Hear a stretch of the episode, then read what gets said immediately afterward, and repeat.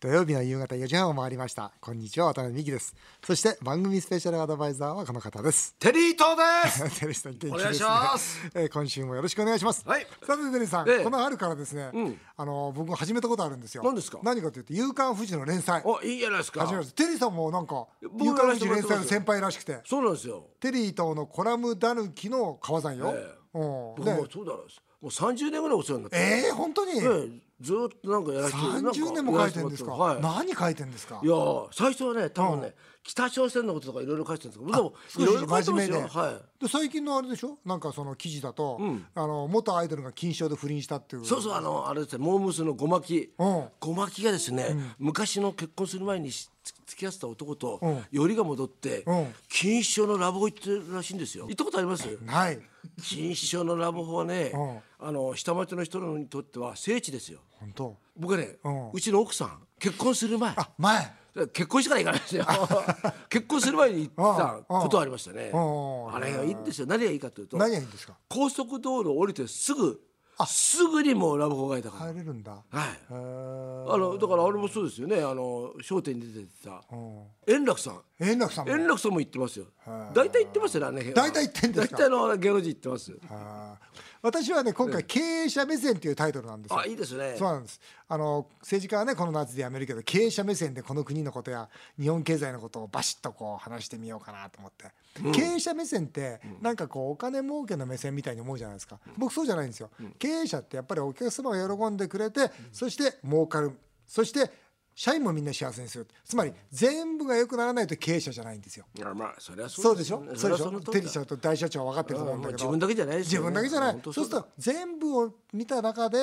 全体最適としてはこのことってこうだよねみたいなことをこう連載でかけたらいいなというふうに思ってるんですけどうんテリーさんどのぐらい時間かけるんですか僕はね大体あのね千五百ぐらいの文字。そうなんですねぼ僕もそう1500千五百文字を小一時間。あー早いなあえってことは原稿用紙2枚半ですもんね2枚半を1時間ぐらいはいあー。最近僕すごいんですよ。何がすごいんですか電子ペンで書いてるんです。うわなんですか電子ペンっていやなんか最近はなんかちょっと流行なんですけどへもー電子ペンでペペって書いてだか電ら子ペンと普通のペンどう違うんですかパソコンにそのままいなるほど、ね、移行できるからああ遅れるんだあとあとい一冊持ったらすごく軽いんでそれを持ってるといろんなことに学校でも使えるしあなるほどねだから厚い大きさは大学ノートと同じ大きさなんですけどーすごくいいなと思まあってそれにバーえッと書いてでもパソコンでやっちゃうんですか僕手書き手書き僕鉛筆あこれでも「夕刊富士」っていうぐらいで、夕刊ってなんかいいっすよねあいいですよね、だからもうよく言うタブロイド紙ですよねうんうん哀愁があるじゃないですか、うんなんかいあと本音じゃないですかああだからさっきの話じゃないですけどね、あのまあご組がね、そのなんかあごめんなさいごまきがうわあごまきが浮気するでしょ、 そうするとテレビだと、これはですね有識問題ですねって言うけど、でも本音としては、サラリーマンが電車の中でもった時、いいなあごまきと錦糸町のホテルか俺も行ってみたいなっていうのが本音だと思うんですよ。それが「夕刊富士そうだとなんかねそういうだから実はこういうことがあるんですよ。はい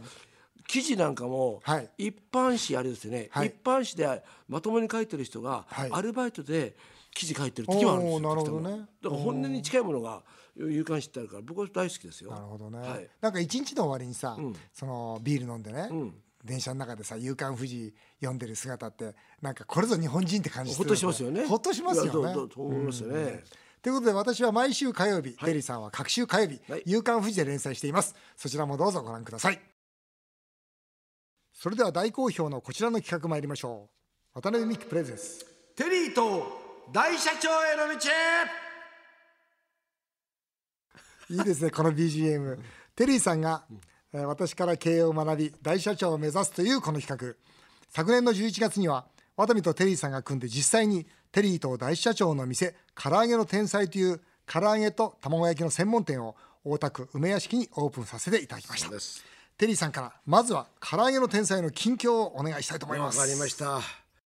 まだですね、何かと話題の今月末からのですね、10連 休。えー、そこでですね、本数は限定なんですがほ、う新元号の焼き印をしたほう新元号卵焼きを販売しますいいですねそれいいでしょこれいいですね令和でそういうことですあ夜勤でねこれはあいいなじかなかゃないですかあめでたいですよねめでたいめでたはいいはいめでたい食べてみたいはいうんそしてですね黒唐揚げ白唐揚げに続きその名もテリマヨ味開発中テリマヨ唐揚げを発売しますこれダジャレですかいや、まあ、テリーマヨいやいやてだからいいんテですかリーマヨなんですけいどいんですかそうそういいんですそうかいいんですかだらはいちょっとマヨネーズのね、はい味をしたまあこれ美味しい唐揚げをちょっとねあ新しーくでもいいアイデアだないいですよねテリマヨって人気あるもんねそうなんですよね、うんうんうんですごくさらにですけれども、はいさらにさらにこれはまあ渡辺さんとですね、はいまあ某有名デパートのトップがお話をしてですねすいませんトップセールスやらせていただきました有名デパートに、はい期間限定でお店を出さないかという話が現在、はい極秘おごもう喋ってますけどね 喋ってんですけどどもこが極秘だかわかんないけどまあ極秘にまあこれ今ね進んでるんですよてこれどうですか渡辺さあんこれも手応えまずどこってもう大体決まってますし決まってますか、うんまあまだ言えないよ今言えないですねその後二つはいまた大きなところであそうですか二三週間やるんじゃないかないやいやすごいなでそれでいやいいと反応がいいのも当たり前ですから、反応がいいと今度常設でなるほどずっともうこれ唐揚げの天才爆心ですよさらにさらにまだなんですか夏までにですね、はい2号は店、いさらに3号店の話も現在進んでるんですよ。ほらもう早くもええ、これちょっと今ねまあいろいろね、まあ、その場所をねいろいろ選定してて、 んこれは皆さんにね多分、まあ、それこそ梅屋敷行くだけじゃなくて、あなたの町に近づいていくということです。大社長、はいやりますねでまだありますよ。まだあるんですか、ええでさらに私のイラストが書かれたお弁当箱が、うんこれがですね5月1日からお店に並ぶということなんですもうあれみたい、カーネル・サンダースになるそうわけで。ですすねだからこれはですね、ねもうぜひね、は皆さん一家に一箱いいなあ持っていただければと思います。いなあはいい。やいろんな楽しい話題いっぱいですね、はいもう全国500店舗はいぐらいでいいですか、 500店舗はね、いいですかぐら今いで目指しましょうぐよ。らいでいいですか、はいはい500店舗目指して、ね経営の勉強の方も頑張っていただきたいと思います頑張りますはいよろしくお願いしますえー今回もいろいろと経営相談のメールが来ていますテリーさんも一緒に考えてぜひ勉強してくわだかりさまいした。まずは電話相談来てます千葉県スポーツ用品店経営の J さん26歳です、はい父が先月他界しフリーカメラマンだった私が急遽来月から社長となります、あらあら会社には借金があり経営に失敗すると実家兼店舗を失います銀行からは早速リストラも含む事業計画を求められています売上のほとんどが地域の学校の体操服販売で他に収益や新規事業はありません社長としてのいろはのい精神力からお聞きしたいですという電話相談が来てますがもしもし J さんもしもし。はい J さんこんにちはです。こんにちははいよろしくお願いします。はいよろしくお願いします急に社長になったんですかそうなんですよ。うんどうしたものかなと思って。どしたものかちょっといろいろ聞きたいんだけど、はい。これさやっぱしビジネスってやっぱりそのお客様がその商品を買ってくれる理由みたいのがものすごく大事でね、はい。その J さんのスポーツ用品店ではそいの学校が体操服を買ってくれてるわけですよね、はい。そうですよねなぜ学校体操服を買ってくれるんですか J さんのところから買うと安いんですかいいものな多んで分すか他にあまりこういう店舗がないからかなとは思うんですけれども。うんでも結局あれでしょあのどっかのメーカーさんから仕入れて売ってるだけでしょそうですね。差別化できてないよねはい。そうだよねああ、そうですね。うん、あのこれからほら学校ね2つあって1つは生徒少なくなっていくしはいそ。れからもう1つは僕も自分でげ学校経営してるんだけどもはうい細かくねもうあいみつ取っていくんですよ。であ、ーうん、価値がなかったら今までその僕の学校も130年の歴史があってずーっと実は昔ながらの付き合いをずっとしてたんですね。でもそんなんダメだよと本当に価値があるかどうかってことでその業者さんとの付き合いをねちゃんと見直しなさいって言ったらあの実ははい8割方の業者さんがついてこれなかったんですね。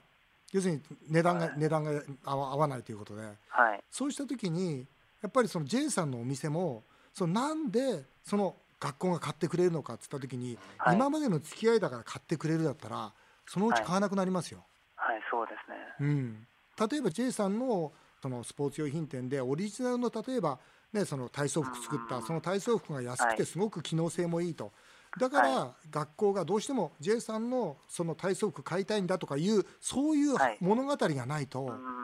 い。単純に仕入れて売ってるだけで今までの既得権じゃないですか簡単に言えばはい。ねえそしたらこれなかなか難しいですよねそうですうん今までと同じことじゃやっぱりまずいですかね。そうですねまあ売上もねちょっとあの資料で頂いただいてますけど、はい。売上と経費の構造も見させてもらってますけど、はい。このねこれ以上借金はね僕は増やさない方がいいと思いますよ。そうですよね。うん。てるさんどう思います？僕は J さんね はい。強気に攻めてほしいんですよおそのはい根拠は何ですか根拠あのねは。というのははい。よくほら鉢巻きってねうんはい。表が白で裏が赤じゃないですかうんはい。帽子もうんはい。だから体操着も表と裏の色が違う、なんかそういうのって見たことないから、うんそう例えでばすね。そういうことをやって、うんはい。この学校だけじゃなくてうん。これはよその学校に持っていくとか、うん会社へ持っていくとかっていうふうに、はい。 J さん自身が努力しないとうん。千葉ですよね千葉です。ちあ房総半島の方でしょそう ですそうですね。全部回んなさいよ本当にだって回るのはただだから、うんはい。そうですね。もうなんかそういうことしないとあと例えば同じ千葉に住んでるんだったら仲間もいっぱいいるから、はい俺こんなことやってんだけど体操着ね同じようなことをちょっとあんたのところガソリンスタンドだとかいろんなね広げていかないと、うんだから J さんね、はいあの、はい J さんの例えばその仕事からすると一つはその企画をして今テリーさんが言われたように企画をして、んで、はいそのオリジナルの商品ね PB 商品って言うんだけど、これ PB 商品を作って売るということもできるし、もしくははいスポーツ用品店ということならば、その今の学校以外のところに販売できるようなそういう、はいまあ、チャンネルを持ったスポーツ用品店にしていくってこともあるんだけれども、はねい、ただ今のこの経営的な状況を見ると僕はねやめた方がいいと思うやめちゃうやめた店やめちゃうの俺はやめた方がいいと思うこの状況はやった方がいいよ今 ねあれ今僕政治がすごく悪いと思うのは補助金と信用保証で多分これ300万から1000万ぐらいのお金出るんですよなるこほどの会社さんにも出ると思うでそれで銀行は事業計画をもう一回作り直せって言うんですけどはい僕はねだって J さんもともとカメラマンでしょそうです。ね、たまたまあったお父様のスポーツ用品店に僕はこだわる必要ないと思うよであーそれこそ写真館やった方がいいよそのお金 借りて、うん、あ本当ですか。あれはどうスポーツ写真館いいじゃないですかね、だからそう例えばそういうことですあのよ、ね、き今ほら例えばさみんなカメラ持ってんじゃない子供たちが、そうそうそうそう、こういうふうに例えば、うんあのカメラをつあを使うとこういうふうなスポーツの写真を撮れるようなことをそうそうそう教えながらあーな体る操ほど着を売るみたいに、んはい。自分の今までのなんか財産を今のビジネスに足してったらどう、そうそうだ例えばね体育祭の時に、ね、そのサービスで写真を撮ってあげるんですよその最高にかっこいい子供の写真をあーそうだよねはでいその写真を、ね、あげるわけですよ、ねはい一生の記念としてあ、はいだったらあそこのスポーツ用品店から買おうってことになるわけですよ、ねそういなうるほど自分の武器を使って付加価値を高めていかないと、はい。うん、このままただ単純にねあのねこのお店を続けるって僕は反対だけど何かプラスするんだったら、ね、可能性もあると思うんで。スマホで撮れるさ、スポーツのなんかシシーンみたいな、ん決定的瞬間みたいなことをキャッチコピーにしてやってったら、あいいじゃないですか。あー、そうですね。ちょっと、うんはい。今までの仕事も生かして、ちそうょそっうそとやっていきたいなはと思い、いまぜす。ひ頑頑張って張ってください。またねひはいあまりがたとうございます。はいまた報告してください。はい。はいどうもありがとうございます。報告しますはありがとうございましはたいどうもありがとうございましありがとうござた。いました。失礼します。てるさんどうよ。ういやでも本当そうただ声がちょっと張りがないからねそうなんだねうん。あそこのとこでは最後はねそうなんだね勢いだからなねそういうのありますやよっぱ経ね営って本当格闘技なんですよね。うんだから本当に心で勝たないと、ね、ぜひ頑張ってもらいたいと思います。それでは続いてですね経営のお相談メールに移りたいというふうに思います、えー八王子市の F さん43歳先日の広島のテレビ制作会社の社長の人手不足の相談興味深く拝聴いたしました、私は多摩地区で美容院を4店舗経営していますおーすごいえー私は幹部不足で悩んでいます店長が1人辞めると店の売り上げが急激に下がりクレームが一気に増え次の先店長を育ったり見つけたりするのに大変苦労しています渡辺さん幹部育成についてぜひおお聞かせ願いたいと思いますテリーさんの会社にも幹部はいますかやはり幹部に抜けられたら困りますかということでねやっぱりでも僕経営ってやっぱリスクだと思うんですよリスクヘッジ、そうした時やっぱりこの店長がいなくなったらどうするかってことを常に考えながら、ナンバー2をちゃんと育てておくことがやっぱ大事なんでしょうね。そうですね。いんやその通りだと思いますよ。やっぱりねそのいいなくなって下がっちゃったじゃないような、事前事前にその幹部育成を心がけるってことは大事なんじゃないかなと思いますね。はい、茨城県水戸市山本大社長山本大社長っていうのかな、えー55歳アパートの大家さんです。梅屋敷に行き繁盛ぶりを見て、ああ来ましたねありがとうございます茨城から来てるんですよ茨梅屋敷まで、うん素晴らしいぜひ地元の茨城で唐揚げの天才のフランチャイズをしたいと思ってますおう店員さんお客さん来ましたありがとうございまはいす。、飲食店は全くの素人ですが一から経営を教えてもらえる仕組みなどあるんでしょうかとテリーさんも裏ではいろいろと勉強されて成功されたと思います読んでおいた方がいいよ やっとおいた方がいいことぜひ教えてください募集説明会のお知らせもお待ちしてますってことでねこれ募集説明会は10月ぐらいから10月ぐらはいいじゃな10い、月ぐらいからもう始めたいと思います、それまではねやっぱりテリーさんあのいろんなところにこう出店しそうでてす、ねあのじ成功と失敗のそうですね。経験をちゃんとしながら、まあうちの方ももう一つだけじゃなくてね、モデルケースを4つぐらい作っといて、そ,、はいれをね皆さんに見てもらって、そうですね。っていうことですよねそうですよ、大社長、ちゃんとお分かりじゃないですか。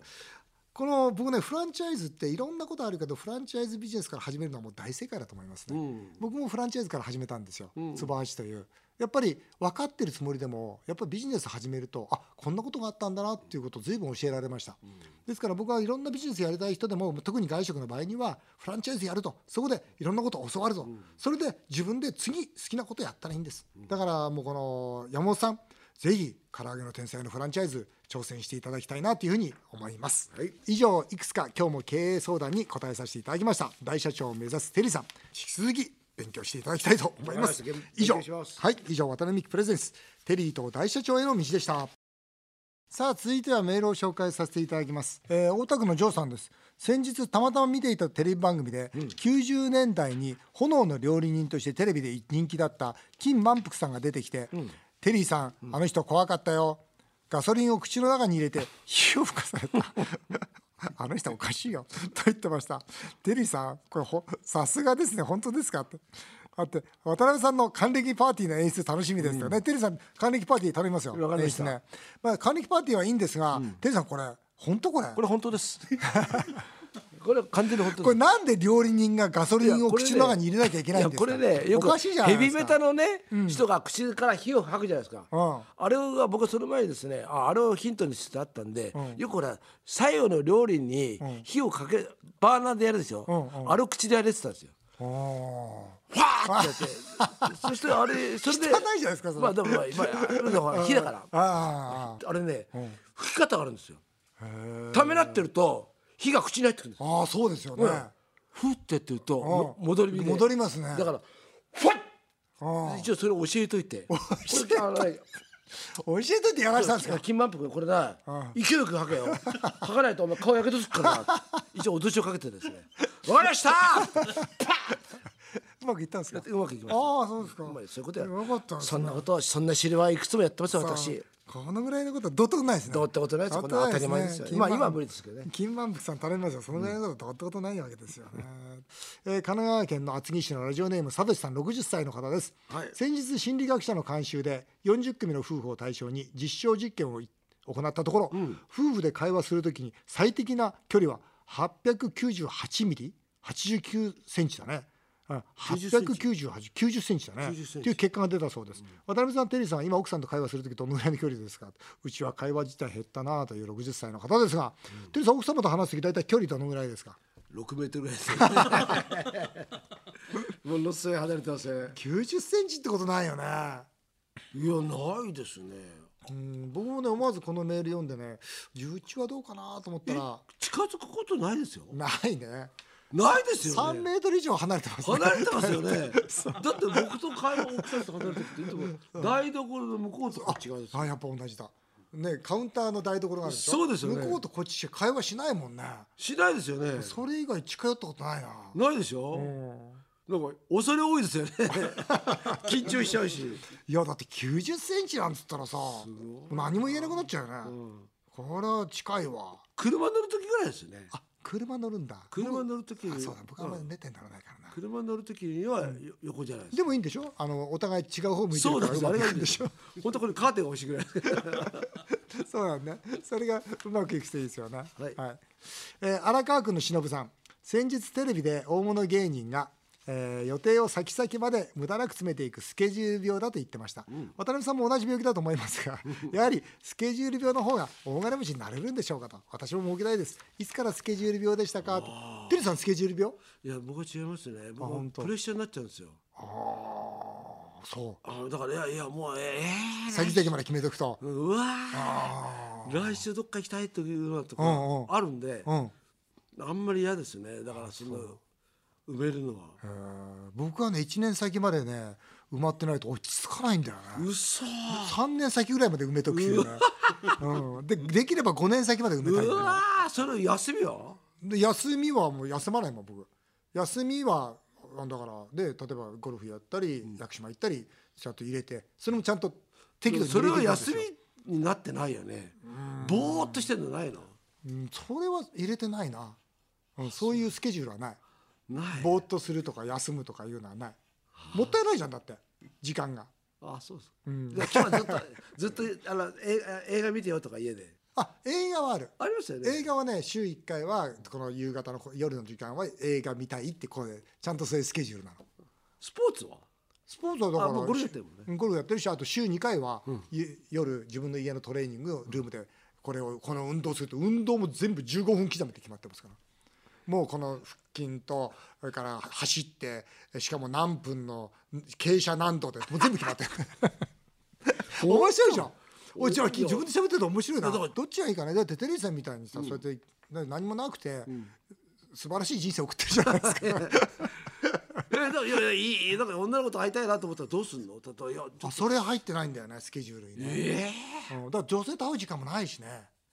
でもほら国会議員終わったらさもうテリーさんとキャバクラ行くってもメモ入ってえますよ行きましょうよ、それはもうぜひ三3か所ぐらい行きましょううんよ、よし行きましょう静岡、はいわかりました札札幌幌京都わかりましたいいじゃであすね3か所、キャバクラに行くというスケジュールをやっぱり入れたいというふうに思いますえーあっという間にお時間になってしまいました以上メール紹介でしたテリーとさんまた来週もよろしくお願いいたします、はいっす